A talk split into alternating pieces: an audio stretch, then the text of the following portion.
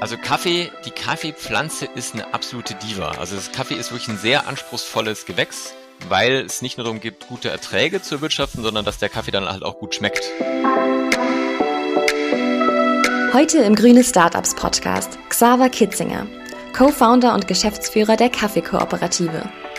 Unsere Moderatorin Nele Hofmann hat sich mit Xaver über Kaffeeanbau und Handel unterhalten und gefragt, warum neue Handelsstrukturen für Kaffee unbedingt notwendig sind. Außerdem gibt der Social Business Gründer spannende Einblicke in ein deutsch-afrikanisches Unternehmen, unter anderem auch die Frauenkooperative von Angelique Karikezi, in der alle Entscheidungen ausschließlich von Frauenhand getroffen werden.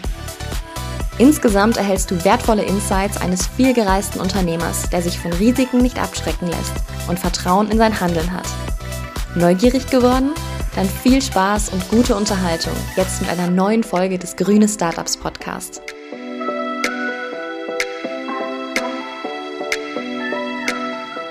Lieber Xaver, ich freue mich sehr, dass du heute hier bei mir zu Gast bist im Grüne Startups Podcast. Und ich freue mich auch heute, dass wir über Kaffee sprechen und über die Kaffeekooperative, weil ich bin ein riesen Kaffee-Fan. Das gehört bei mir eigentlich zu jedem Tag irgendwie dazu. Und auch schon in der letzten Folge des Grüne Startups Podcast habe ich viel über Kaffee gelernt und bin gespannt, ob du hier mir heute noch mehr neuen Input geben kannst und unseren HörerInnen. Und deshalb fände ich super, wenn du dich einfach einmal kurz persönlich vorstellen könntest. Ja, ich bin Xaver, ich bin einer der Co-Gründer der Kaffeekooperative. Mein anderer Mitgründer ist Alan Mobiru, der in, in Rwanda sitzt. Das macht auch gleich schon mal ein bisschen äh, was aus was für uns, dass wir ein deutsch-afrikanisches ähm, Startup sind. Und ähm, wir haben 2017 die Kaffeekooperative gegründet mit dem Ziel, den Kaffeehandel anders zu machen und ähm, andere Handelsstruktur in den Kaffee reinzubringen. Und machen das seitdem mit wachsendem Erfolg. Ähm, ich war vorher zusammen mit Ellen im Klimaschutz tätig, ähm, habe Wirtschaftsgeografie in München studiert, bin danach nach England gegangen, habe dort ähm, für eine Firma gearbeitet, die Klimaschutzprojekte über den Emissionshandel ähm, ermöglicht hat, war darüber dann viel in afrikanischen Ländern un unterwegs, habe da Projekte gemanagt und habe daher Ellen kennengelernt und ähm, daher kam auch so ein bisschen die Idee tatsächlich ähm, ein, ein Business zu machen, was irgendwie soziale Aspekte, nachhaltige Aspekte, grüne Aspekte beinhaltet und gleichzeitig einen Handel und ein Zusammenarbeiten auf Augenhöhe ermöglicht. Also ich habe gelesen, du bist Co-Founder, du bist CEO und du bist auch Geschäftsführer von der Kaffeekooperative jetzt. Wie war denn dein Werdegang vorher? Wie sah das aus? Was hast du vorher überhaupt gelernt oder vielleicht studiert? Ja, ich habe äh, an der LMU in München Wirtschaftsgeografie studiert. Das ist ein Wirtschaftsstudiengang, der aber gleichzeitig immer den Raum und Nachhaltigkeit, internationale Zusammenarbeit sehr in den Fokus rückt. Das hat mir sehr geholfen, so den Blick für, für Zusammenhänge zu prägen und bin dann ähm, direkt nach der Uni zu meinem ersten Job nach Oxford gegangen, nicht an die Uni, sondern zu einer Firma, die äh, im damals äh, gerade startenden Emissionshandel tätig war. Das heißt, da hat man äh, Pro Pro Produkte, Produkte, Projekte in, in, in Ländern außerhalb der Industriestaaten gemacht ähm, und hat dafür dann Emissionszertifikate bekommen und ähm, da habe ich Projekt, Projekte gemanagt. Ähm, bin danach zu einer NGO hier nach, äh, nach, nach Berlin gegangen, Atmosphäre, die ähm, Climate Offsetting für Flüge macht.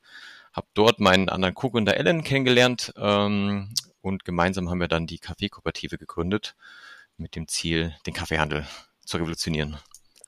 Du hast jetzt schon so ein bisschen erzählt und ich habe auch gelesen, dass du schon sehr viel unterwegs warst. Also du warst schon in vielen Ländern, hast schon in vielen Ländern gearbeitet. Vielleicht kannst du uns da mal so ein bisschen abholen. Ja, ich habe meine, meine Diplomarbeit, so hieß es damals noch, Diplomarbeit in Südafrika geschrieben, ähm, über Solarkocher und effiziente Missionshandel, wie die erneuerbaren Energien unterstützen können.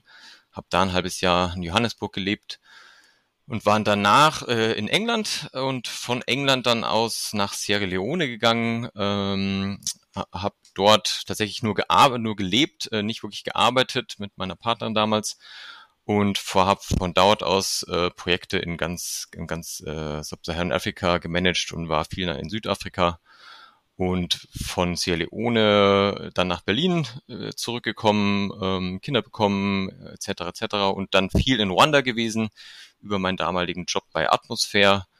Ähm, ja, da wirklich in sehr vielen Ländern Ostafrika, Südafrikas ähm, gearbeitet, Projekte gemacht und jetzt tatsächlich dann in den letzten Jahren viel ähm, in Rwanda, Uganda hängen geblieben ähm, über das, über unser Kaffee, Kaffeegeschäft. Und wie war das so für dich, in so vielen unterschiedlichen Ländern zu arbeiten? Da hast du ja mit Sicherheit auch viele sehr unterschiedliche Erfahrungen gesammelt. Ja, es ist ein totales Geschenk, das tun zu dürfen und tun zu können und eben auch dort zu arbeiten und einfach tolle Leute kennenzulernen und ähm, Projekte zu machen. Und ähm, das war sehr bereichernd und gleichzeitig war es aber auch immer so, dass wir dieses, dieses äh, Projektarbeit mit öffentlichen Geldern, Entwicklungszusammenarbeit immer irgendwie so ein bisschen schwierig fanden und ähm, das tatsächlich auch so in der Zusammenarbeit immer so eine ganz schwierige Situation ist, weil es seltener ist, dass man wirklich so auf Augenhöhe arbeitet, sondern man ist immer der Geldgeber und die Länder vor Ort oder die Projekte sind so die Empfänger. Es ist immer so zeitlich begrenzt und das heißt, da ist tatsächlich jetzt nochmal so die, die Zusammenarbeit auf einem ganz anderen Level, wenn man eben ähm, ein gemeinsames Geschäft macht, gemeinsames langfristig angelegte Strukturen aufbaut. Welches Land hat dir bisher am besten gefallen? Oh, das ist schwer zu sagen. Also Südafrika ist ein sehr interessantes Land, aber hat einfach wahnsinnig viele Probleme, wahnsinnig viel mit den Ungleichheiten und riesen Einkommensunterschiede, rassistische, historische bedingte Strukturen. Deswegen ist tatsächlich mein persönliches Lieblingsland ist Uganda. Das mag daran liegen, dass Ellen eben aus Uganda kommt, wir da sehr viel gereist sind, sehr viel Familiebesuch von ihm besucht haben. Und ähm, Rwanda ist auch ein sehr spannendes Land, äh, wieder mal ganz anders, auch eben durch die Vergangenheit sehr geprägt. Aber Uganda ist tatsächlich ein ganz tolles Land mit ähm, wunderbar abwechslungsreicher Natur, tollen Menschen. Ähm, ja, sehr, sehr schönes Reiseland tatsächlich auch. Bist du denn noch häufig dort?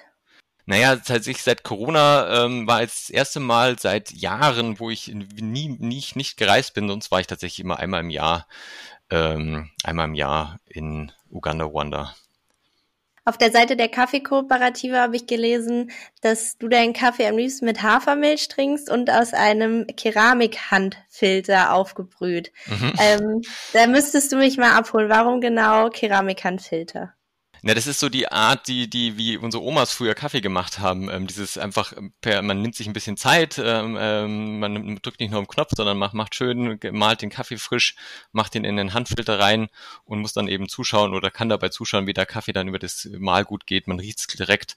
Und es tatsächlich mit Filterkaffee und gerade eben handgebrühter Filterkaffee kriegt man am besten die Aromen ausgelöst aus, aus dem Kaffee. Und ähm, also wenn man wirklich schmecken will, was ein Kaffee kann, dann ist, ist Handfilter ähm, eigentlich das Beste. Also wenn ich meinen Kaffee morgens mit der mit meiner normalen Filtermaschine brühe, dann habe ich nicht den Aromengeschmack, den du dann hast. Ist tatsächlich ein Unterschied. Also wie hier im Büro haben wir natürlich auch eine Kaffeemaschine und stehen nicht die ganze Zeit mit dem Handfilter da. also wenn man es mal eins zu eins nebeneinander macht, schmeckt der Kaffee tatsächlich nochmal eine Ecke, Ecke besser, wenn man ihn per Handfilter macht. Ja. Okay. Ja, vielleicht möchte ich das auch mal ausprobieren. Mhm, so für sonntagsmorgens ja sehr schöne, hat auch was Meditatives. Ja, wollte ich gerade sagen, auch so ein bisschen wie so eine Zeremonie. So war das ja auch eigentlich früher, ne? Genau, ja. Wir machen das tatsächlich auch oft so auf Messen, wo wir dann per Handfilter so, so Kaffeeverkostungen machen. Und das ist einfach wunderschön, weil man quasi, während man den Kaffee macht, kann man mit den Menschen reden, kann man über die Geschichte erzählen und ähm, ja, sehr, was sehr Kommunikatives. Ja, das stelle ich mir auch schön vor. Ähm, du bist heute so ein bisschen mein Testimonial für meine neue Kategorie. Und zwar heißt die Kategorie schon gewusst. Und da möchte ich gerne, also jetzt äh, in dem Fall von dir, von, von den Gästen, einen Fakt hören, den du auf deinem Werdegang ähm, jetzt äh, in Bezug wahrscheinlich auf Kaffee gelernt hast, wo du denkst, das wissen die meisten Menschen gar nicht, aber das wäre eigentlich schon, also das ist eigentlich schon ein cooler Fakt, den man kennen sollte. Okay, ich fange mal mit einem nicht so coolen Fakt an, den tatsächlich auch die meisten Leute nicht kennen, ist, dass es in Deutschland eine Kaffeesteuer gibt. Also für jeden, für jedes Kilo Kaffee, was man, was man kauft im Supermarkt, fällt neben der Mehrwertsteuer noch eine eigene Kaffeesteuer an, 2,19 Euro. Das muss man immer ein bisschen im Hintergrund halten, gerade wenn man einen sehr günstigen Kaffee kauft, wie viel da einfach schon einfach an den Start geht.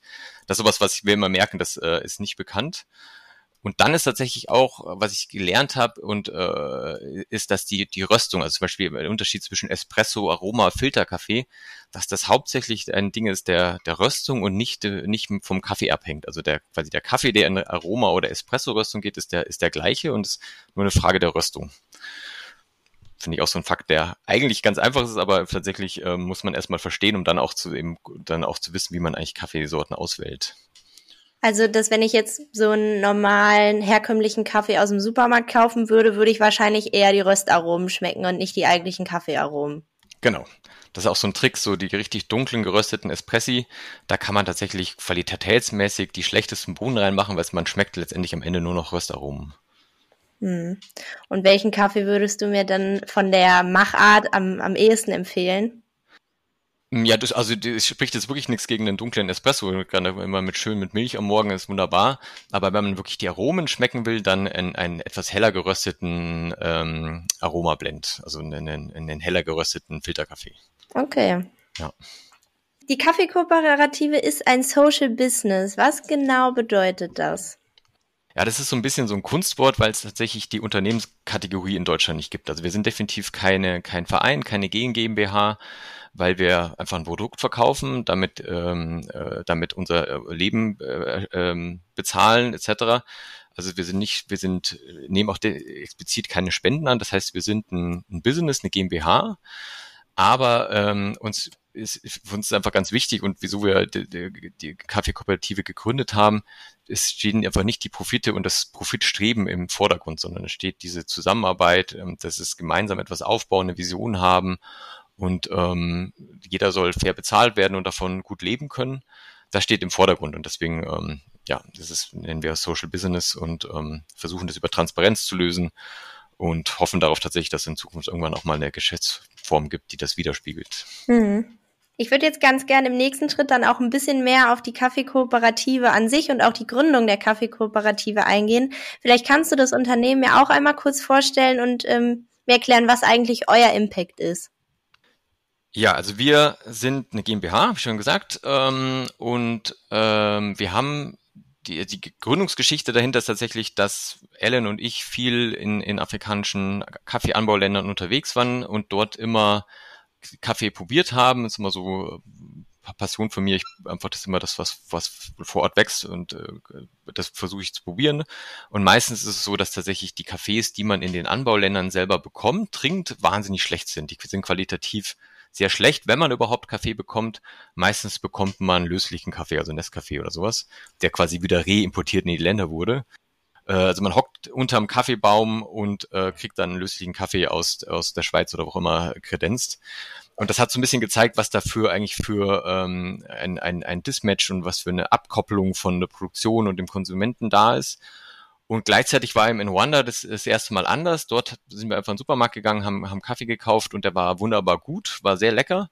Und da hat sich dann aus Ellen mir die Frage gestellt, ja, wie, was ist, was wird hier anders gemacht und wieso ist das auf einmal möglich? Und wenn es offensichtlich möglich ist, auch in den Anbauländern einen guten Kaffee herzustellen, äh, wieso kann man den dann nicht tatsächlich auch als fertiges Produkt äh, äh in Deutschland vermarkten? Und das war so die Gründungsgeschichte. Ähm, und wir haben dann ganz klein angefangen, am Anfang wirklich eher so als Hobby, haben alle noch einen anderen Job nebenher gehabt und äh, es hat sich dann so über die Zeit entwickelt. Wenn ich das richtig verstanden habe, lief das ja dann am Anfang auch so über Crowdfunding, oder? Genau, wir hatten insgesamt drei Crowdfundings. Das erste war wirklich ein ganz kleines, handgestricktes. Das haben wir einfach, die ersten 500 Kilo Kaffee haben wir importiert über ein Crowdfunding unter Freunden und Bekannten wo wir wirklich einfach nur gesagt haben, hier, das ist unsere Idee, ähm, habt ihr Lust, Kaffee vorzubestellen? Also unser Crowdfundings waren immer nicht im Sinne von Crowdinvestment, dass man Geld bekommt, die dann investiert werden, sondern das waren letztendlich immer Vorbestellungen. Also wir haben Menschen gefunden, die die Idee gut fanden, gesagt haben, ja, ich kaufe euch einen Kaffee ab und es ist für mich in Ordnung, wenn ich es erst ein halbes Jahr später geliefert bekomme. Mhm. Und das war das erste, genau, das erste Crowdfunding war so 500 Kilo, äh, damit haben wir das ganze System ins Laufen gebracht. Und dann hatten wir zwei größere Crowdfunding-Kampagnen ähm, um Angix Finest und die, die dann neu entstandene Kaffeemarke ähm, zu ermöglichen. Da haben wir einmal, ach, ich habe es gar nicht genau im Kopf, da haben wir dann mit dem ersten Crowdfunding haben wir, ich glaube, 65.000 Euro an Vorbestellungen eingesammelt und dann nochmal im zweiten Crowdfunding, das war dann eher ein Crowd-Contest von DM ausgerufen, äh, nochmal so eine ähnliche Zahl ähm, an, an Vorbestellungen, Investment an für Kaffee bekommen. Und das hat uns tatsächlich ermöglicht, das ganze Thema von Markenentwicklung, äh, ähm, ähm, Verpackungsmaterial vorbestellen etc. Also alles, was man normalerweise, wo man dann Kredit aufnehmen müsste oder Investment bräuchte, das haben wir über Crowdfundings gelöst. Hm. Und ihr habt dann gegründet und wie sah dann so der Prozess nach der Gründung genau aus? Also mit dem, mit dem Crowdfunding, das hast du jetzt schon erklärt. Aber wie habt ihr euch so auch die Community dann vor Ort aufgebaut und wie seid ihr mit den Bauern und den Bäuerinnen überhaupt in Kontakt getreten?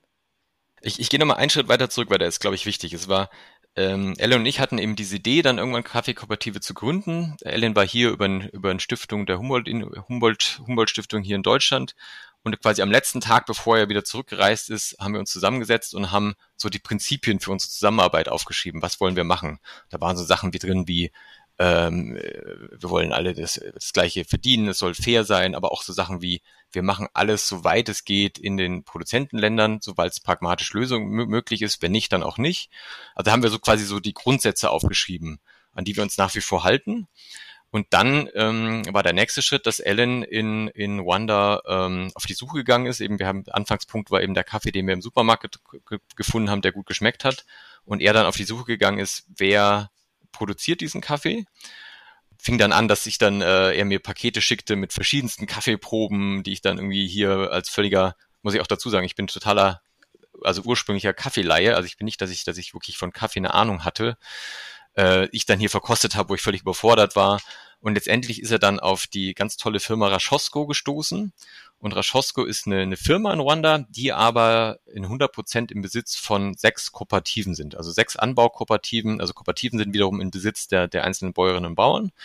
Und die haben sich zusammengeschlossen und haben eine Firma gegründet, die für sie die Röstung, Vermarktung und ähm, so auch so als, als Wissensbasis bedient für die vielen, vielen tausenden einzelnen Bäuerinnen und Bauern. Und ähm, die wird geleitet von Angelique Kalkesi. Und bei und dieses, dieses Treffen war tatsächlich so ein, ähm, wir haben gegenseitig offene Türen eingerannt, weil Raschosko hatte in ihrer letzten Mitgliederversammlung beschlossen, dass sie den, den Export von gerösteten Kaffee ausweiten wollen, um eben da eine verlässliche Einnahmequelle zu haben. Und wir sind genau mit der Idee gekommen zu sagen, hier, wir sind, ähm, wir haben eine Idee, dass wir gerne euren Kaffee in Deutschland vermarkten würden. Und dadurch hat sich ganz schnell eine, eine Synergie ergeben. Wobei aber auch tatsächlich sehr spannend war, weil wir da halt absolut ähm, damals und auch heute noch der, der, der Juniorpartner in dieser, in dieser Kooperation waren, weil eben Raschosko ähm, 16.000 Bäuerinnen und Bauern vertritt. Und wir waren zwei, zwei Menschen, die von Kaffee wirklich keine Ahnung hatten und ähm, einfach nur eine Idee hatten.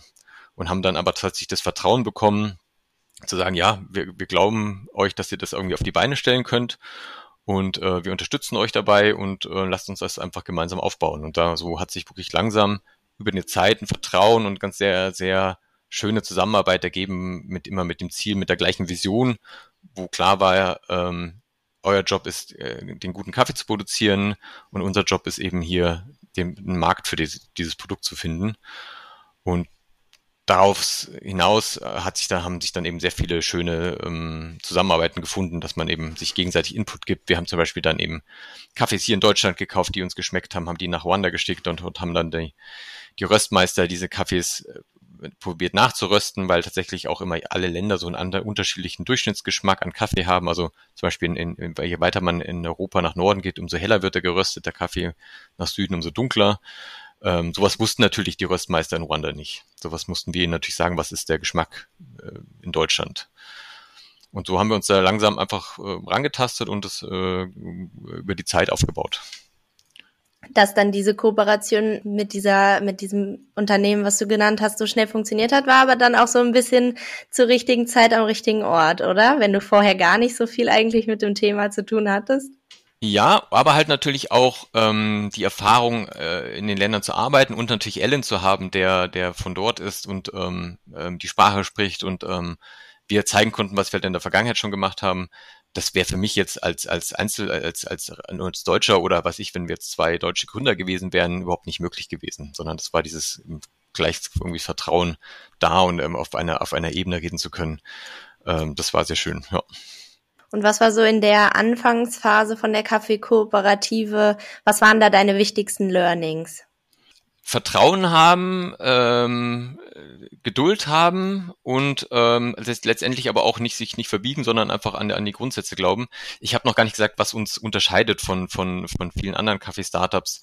Äh, der Unterschied ist, dass wir kein, wir sind keine Kaffeerösterei. Also wir als Kaffeekooperative, wir rösten kein Kaffee, sondern äh, der Kaffee wird äh, vom Anfang bis zum Ende von Raschosko hergestellt und wir kaufen den fertig verpackten, gerösteten Pack Kaffee in der Packung. Also wir sind letztendlich ein reiner, reiner Vertrieb. Unsere äh, Rolle geht oftmals darüber hinaus, aber ganz formell kaufen wir einfach fertig gerösteten äh, Kaffee und verkaufen ihn weiter.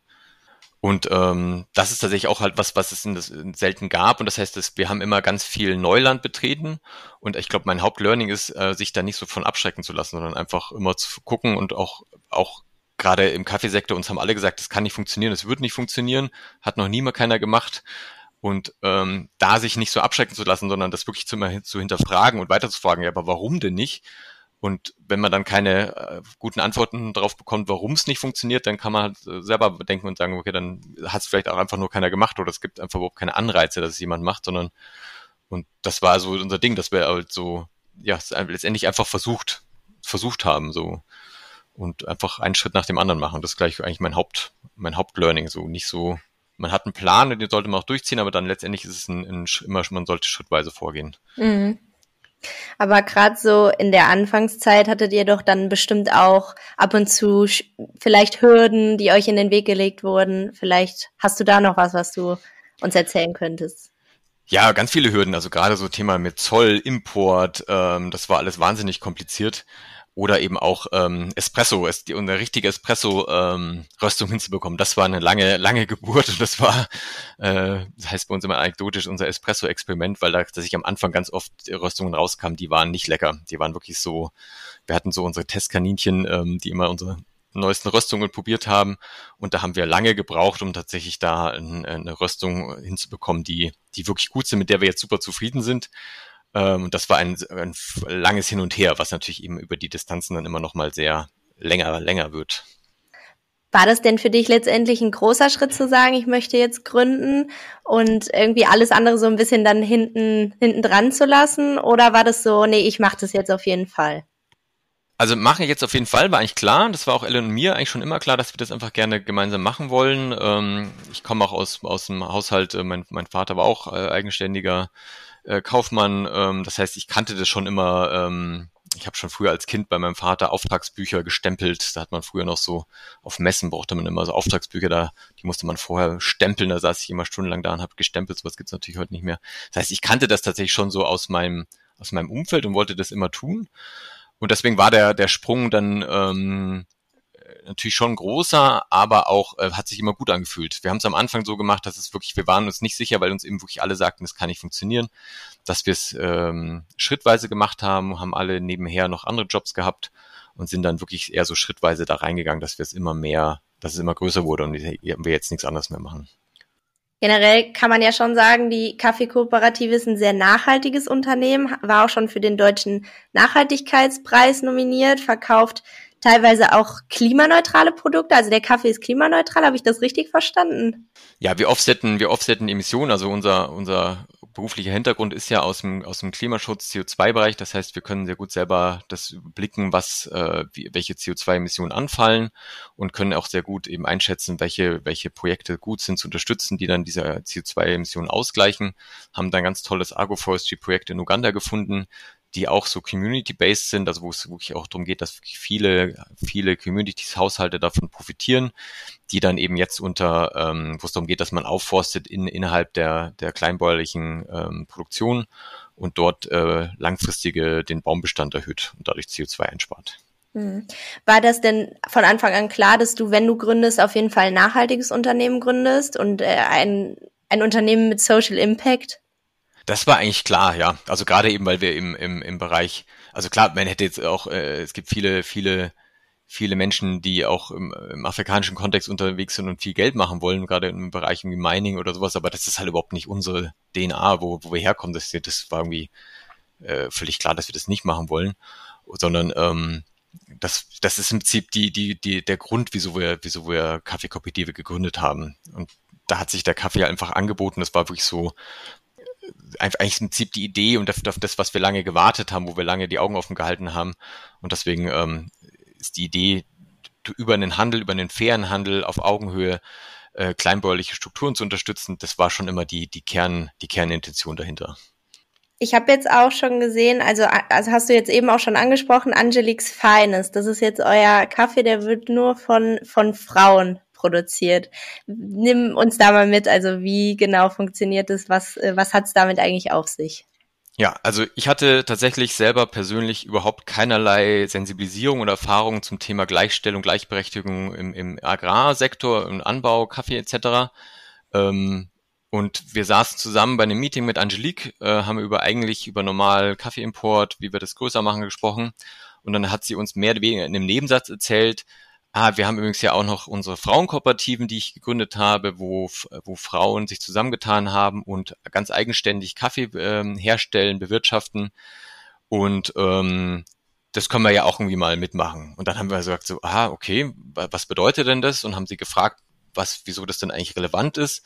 Und dann hat sie uns halt mitgenommen, dann hat sie uns erzählt, ähm, also hat sie uns erzählt, dass eben ähm, in Rwanda durch den, durch die historisch bedingt durch den Genozid, der in Rwanda war, äh, tatsächlich Frauen in Positionen gekommen sind, die, die sie traditionell nicht haben. Eben so Kaffeeanbau ist eine klassische Männerdomäne eigentlich gewesen. Und so hat sich durch den Krieg ähm, viele Witwen zusammengetan, haben, haben den Kaffeeanbau wieder zum Laufen gebracht und haben das gleichzeitig aber auch als so ein Community, Community und, und Selbsthilfe äh, Ding genommen, wo, wo sie eben die Frauen sich neben dem Kaffeeanbau eben regelmäßig getroffen haben, ihre, ihre, ihre Probleme, ihre Geschichten ausgetauscht haben, sich gegenseitig geholfen haben. Und das ist jetzt aber eben über den, über die, die die Genozid-Vergangenheit hinausgewachsen, dass eben jetzt auch immer mehr junge Frauen sich den Frauenkooperativen anschließen, ähm, weil sie einfach auch Teilhabe haben wollen und sich emanzipieren wollen und sagen, ja, ähm, ich mache doch eh schon die ganze Arbeit. Also das ist das Wichtige, wenn man, wenn man in den, in den Kaffeeanbaugebieten ist und da rumfährt, sieht man fast nur Frauen auf den Feldern. Wenn man in die kooperativen Meetings, in die Business Meetings oder noch am schlimmsten irgendwelche, in irgendwelche Trade-Messen oder so geht, sieht man fast nur Männer. Und dieser Mismatch zwischen harte Arbeit, Produktion und und quasi, wenn es ums Geld geht, Entscheidungen, äh, den den den den hat der hat uns dann auch, also das war mir, hat uns quasi anschlägt die Augen geöffnet und ähm, das fanden wir dann so super, dass wir gesagt haben, okay, das ist so eine einmalige einmalige äh, Sache, die ihr hier macht und das ist so so neu und so gut und so so verändernd, dass wir das ähm, dass wir das eigentlich äh, unterstützen müssen. Und wie können wir es unterstützen? Äh, indem wir das einfach ganz dick als eigene Marke äh, machen. Dass wir da einfach sagen, okay, lasst uns daraus äh, die Marke Angix Feines kreieren. Ähm, und das haben wir dann eben mit, mit Raschosko zusammen mit Angelique gemacht, dass wir gesagt haben, okay, wir, ähm, wir machen eine, wirklich eine neue Kaffeemarke, Angix Feines, Strong Woman, Strong Coffee, die eben genau diese Werte alles, alles transportiert.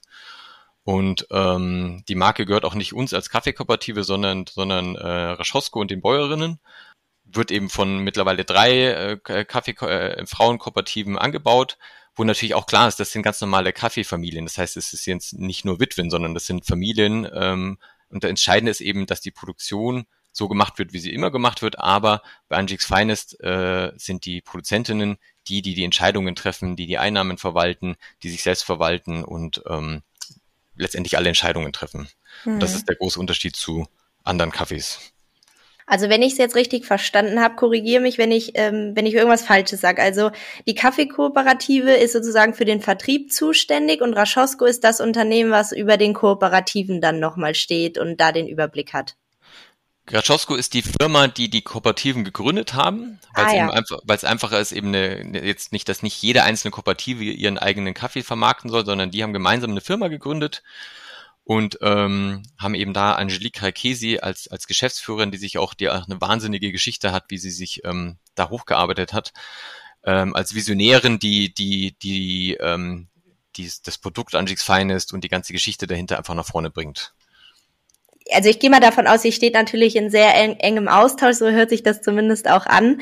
Mhm. Ähm, ihr schreibt auch auf eurer Website, dass ihr für faire Handelsbedingungen, soziale Verantwortung und eben Handel auf Augenhöhe steht. Wenn da aber dann doch noch so untergeschaltete, sag ich mal, andere Firmen stehen, wie könnten ihr das dann wirklich zu 100 Prozent versichern, dass das alles zutrifft und wird das regelmäßig kontrolliert? Ähm, also es sind jetzt eigentlich, also jetzt, jetzt gab es ja nur Raschosko und uns mal als zwei Firmen und, und dann Raschosko wird quasi gehört den Bäuerinnen. Das heißt, dass die Kette da ist wirklich sehr kurz. Ähm, wir verkaufen tatsächlich auch über DM. Das heißt, äh, wir haben dann natürlich schon auch, auch weitere Handelspartner mit drin, um einfach hier den Markt zu finden. Wir haben äh, ein Blockchain-System aufgebaut, wo, wo Transparenz reinkommt, äh, in dem die komplette Wertschöpfungskette in der Blockchain abgebildet wird.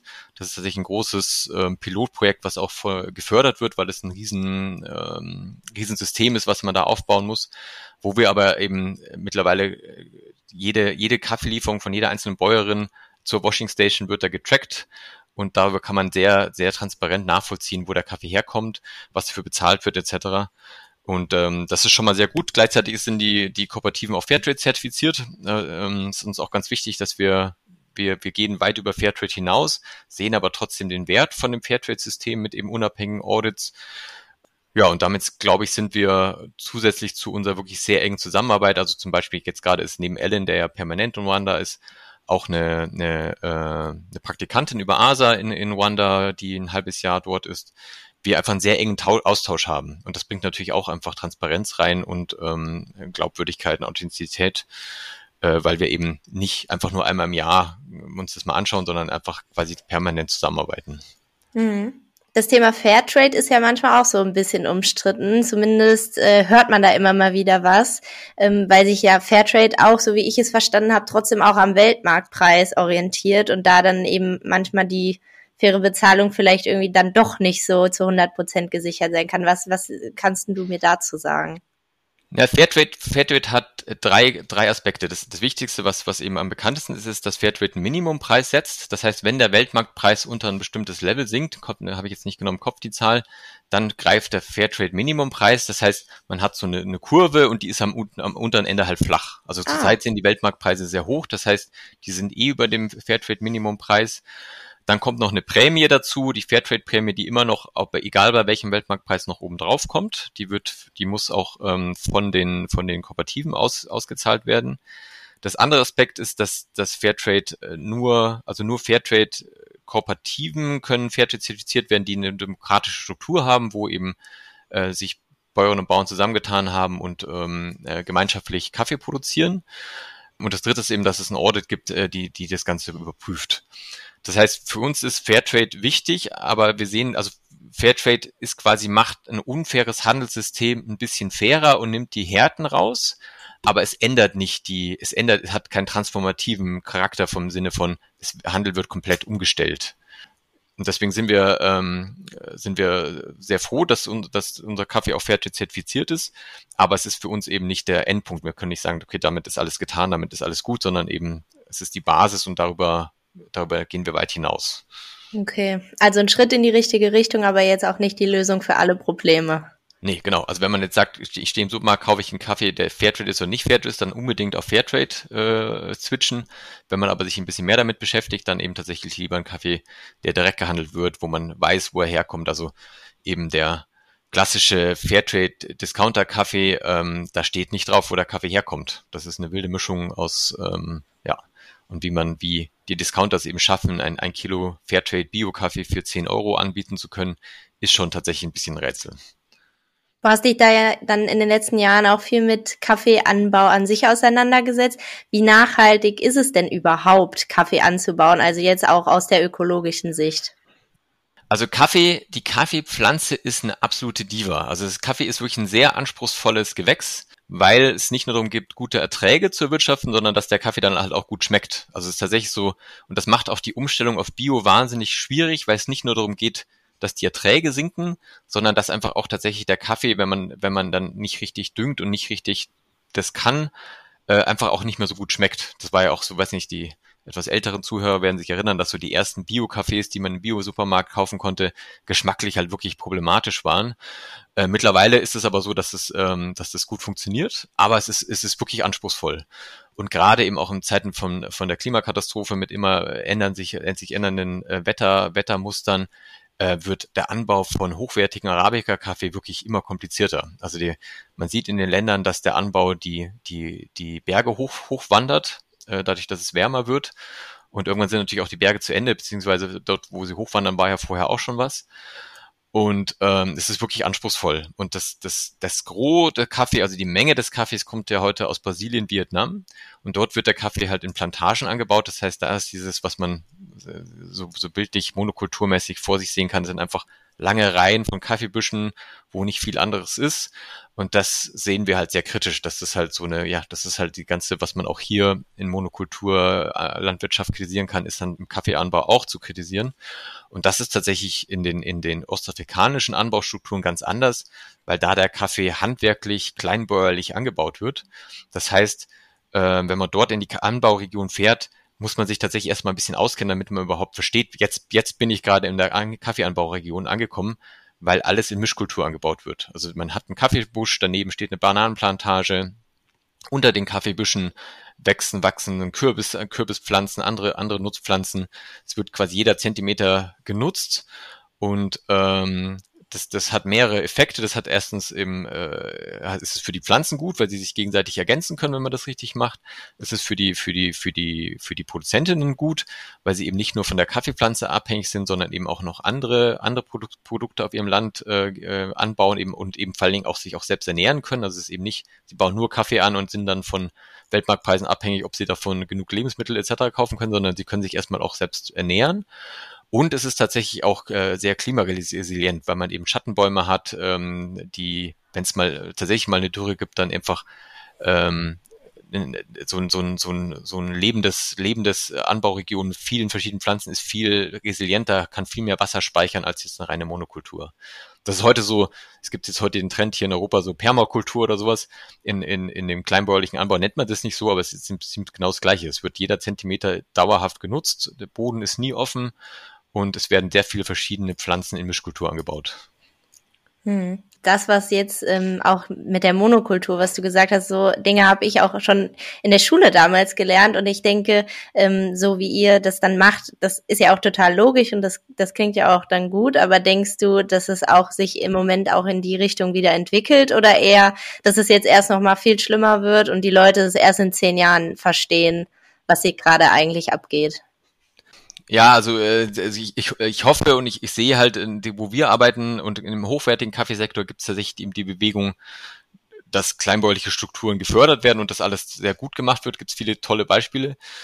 Aber wenn man realistisch ist, ist natürlich die, die Gesamtmenge, die, es geht natürlich alles auch wie hier, äh, Zentralisierung und immer größer, äh, größere Anbauflächen, ähm, wo es wahrscheinlich über die Makro, Makro-Level, wenn man es anschaut, eher schlechter wird, erstmal nochmal, bis irgendwie tatsächlich, es gibt Prognosen, dass wirklich in einigen Jahren einfach gar nicht genug Kaffee mehr da sein wird, um den Bedarf zu decken, weil einfach ähm, ja die, die Pflanzen sehr anfällig sind für Temperaturschwankungen.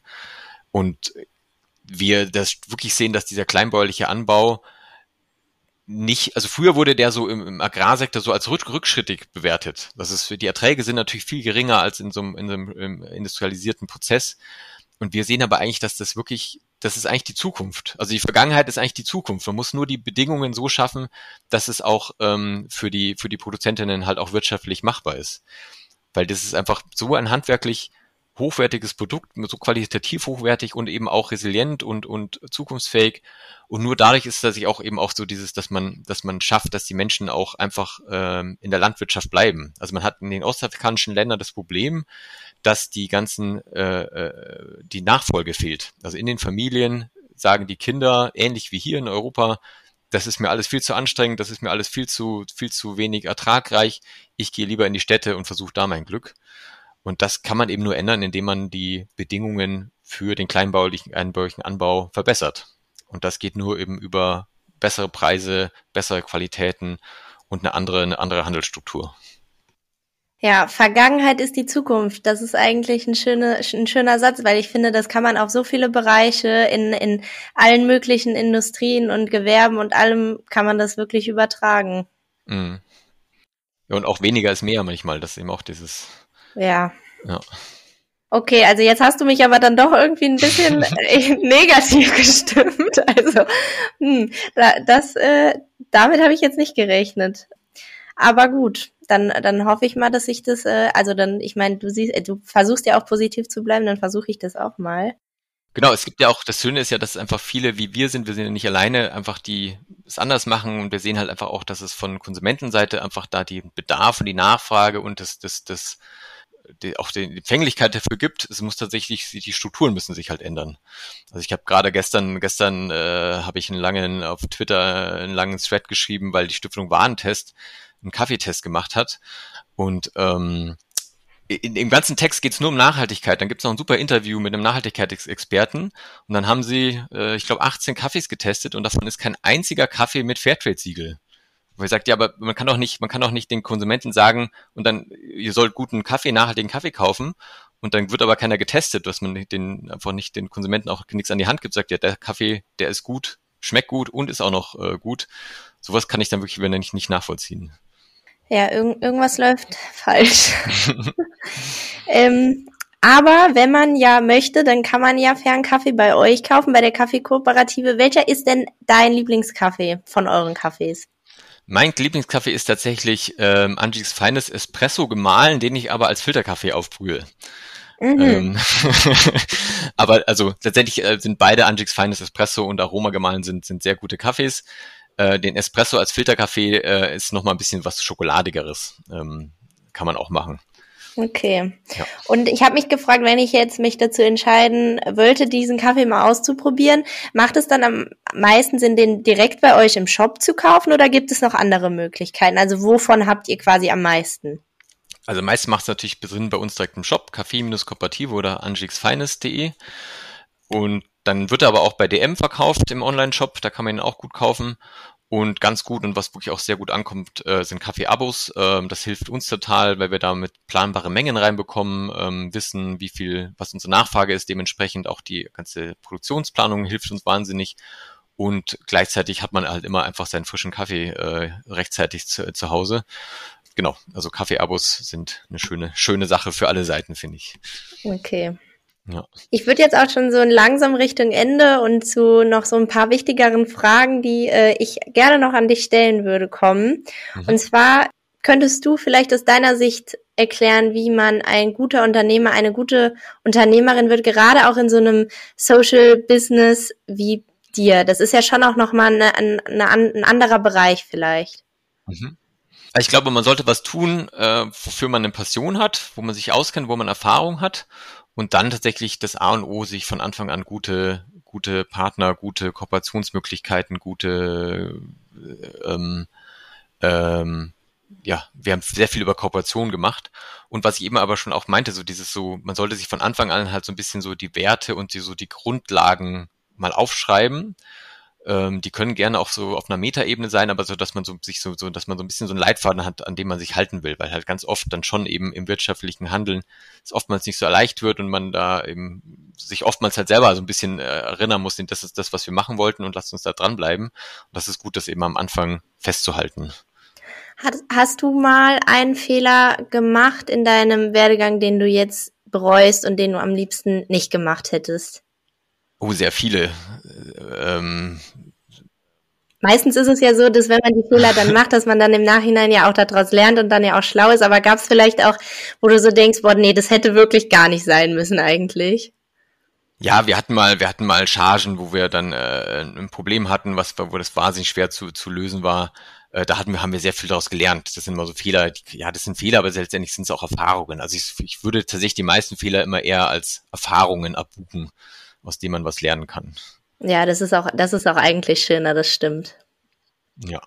Und auch gar, gar nicht, da gar nicht so von abhalten lassen, so diese, auch, auch flexibel zu sein. Also zum Beispiel das ganze Thema eben Angie's Finest, ein Kaffee nur aus Frauenhand, das hatten wir, als wir gegründet haben, einfach überhaupt nicht auf dem Zettel. Und das war aber, und da einfach flexibel zu sein und zu sagen, ja, auch dann die Möglichkeiten zu ergreifen und zu sagen, ja, dann machen wir halt das, was eigentlich ganz anders ist, aber einfach gut ist. Ähm, das ist, glaube ich, auch wichtig. Was ist dir in den letzten Jahren bei der Arbeit für die Kaffeekooperative klar geworden? Vielleicht auch so ein bisschen in Bezug auf dich selbst. Abgeben, dass man wirklich auch weiß, man kann nicht alles selber machen, dass man, dass man sich ein Team aufbaut und ähm, frühzeitig eben guckt, dass man, dass man äh, das Wachstum und, und Verantwortungen äh, abgeben kann und wen man, wen man da mit reinholt. Das ist, glaube ich, wirklich wichtig weil ich glaube, eine, eine große Gefahr für eben gerade alle so Social Business äh, ist, dass man, dass man sich selber über, übernimmt und dann irgendwann einfach energiemäßig nicht mehr kann. Und da dem vorzubeugen, das ist wichtig, da ein gutes Umfeld zu haben und aber eben auch das immer im Blick zu haben und einfach ähm, nicht davon ausgeht, dass man immer so dieses, okay, wenn was schief läuft, dann machen wir halt einfach 180 Prozent und es klappt noch, das ist keine dauerhaft gute, gute Lösung. Wie geht's denn jetzt weiter in Bezug auf die Kaffeekooperative? Was ist noch für die Zukunft geplant? Ja, also wir wollen, also unser, unser mittelfristiges Ziel ist, dass wir wirklich die komplette Ernte der, der, der Frauenkooperativen als Angix Feines verkaufen können. Also noch ist es so, dass der, der, die Nachfolge für Angix Feines nicht so groß ist, dass die komplette Ernte die Bäuerinnen als ihren eigenen Kaffee vermarkten können, sondern die müssen immer noch einen großen Teil einfach auf dem Weltmarkt verkaufen. Das ist unser mittelfristiges Ziel. Und da kommen wir hin, äh, wenn wir den Schritt aus dem Onlinehandel raus wagen. Und da haben wir tatsächlich nächstes Jahr eine große Kooperation mit DM geplant, wo wir rund um den Weltfrauentag in über 800 Filialen sein werden, wo dann mit so einem Display Angix Finest beworben wird. Und wenn das gut läuft, dann ist tatsächlich die Chance sehr groß, dass Angix Finest dauerhaft dann auch bei DM in den Läden steht. Und somit könnten wir mit einem Schlag die komplette Ernte dann als Angix Finest vertreiben. Das ist wirklich unser großes Ziel für nächstes Jahr. Das wäre natürlich schön. Das kann ich mir auch vorstellen, dass das schon nochmal ein Riesenschritt wäre, dann auch doch in den äh, analogen Vertrieb, sage ich mal, zu gehen und nicht nur online.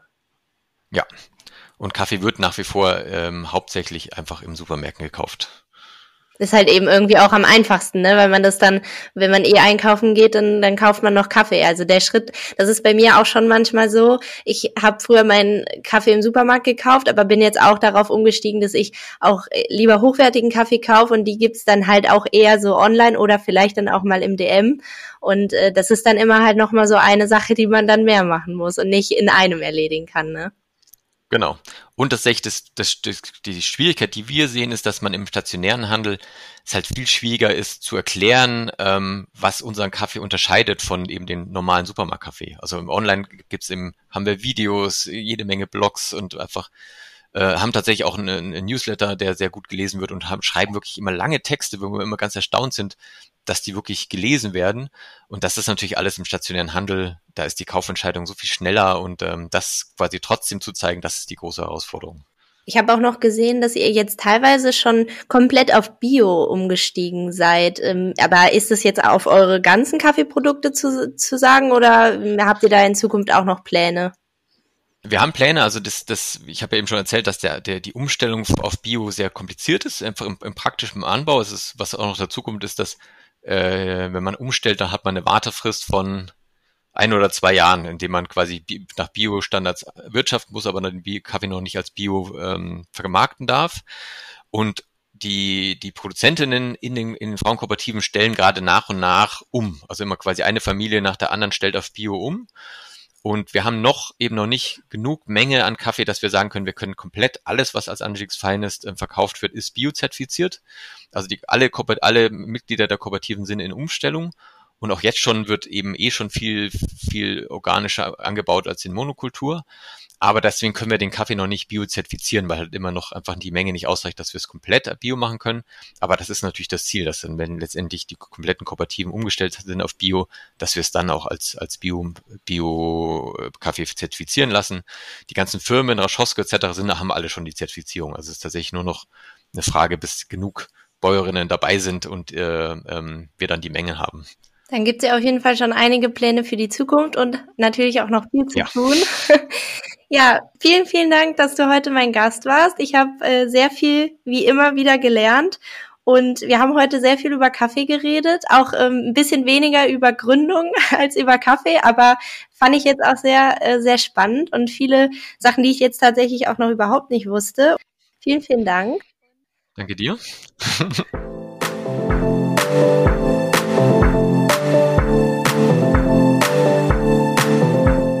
was, äh, was da auch jetzt einfach immer noch schief läuft. Irgendwie, äh, ich bin ja auch so ein bisschen in meiner Bubble, auch so meine Freunde, mein Umfeld, wir sind alle sehr nachhaltig. Ich arbeite für nachhaltiges Unternehmen und aber dann kriegt man so Sachen teilweise gar nicht mehr mit, was eigentlich trotzdem immer noch schief läuft. Ne? Das ist echt heftig. Ja, ja, das ist das Problem, dass man in der Bubble sich alles gut anfühlt und aber die das Gros einfach ja viel einfach noch nicht passiert. Ja, ja das stimmt. Ja.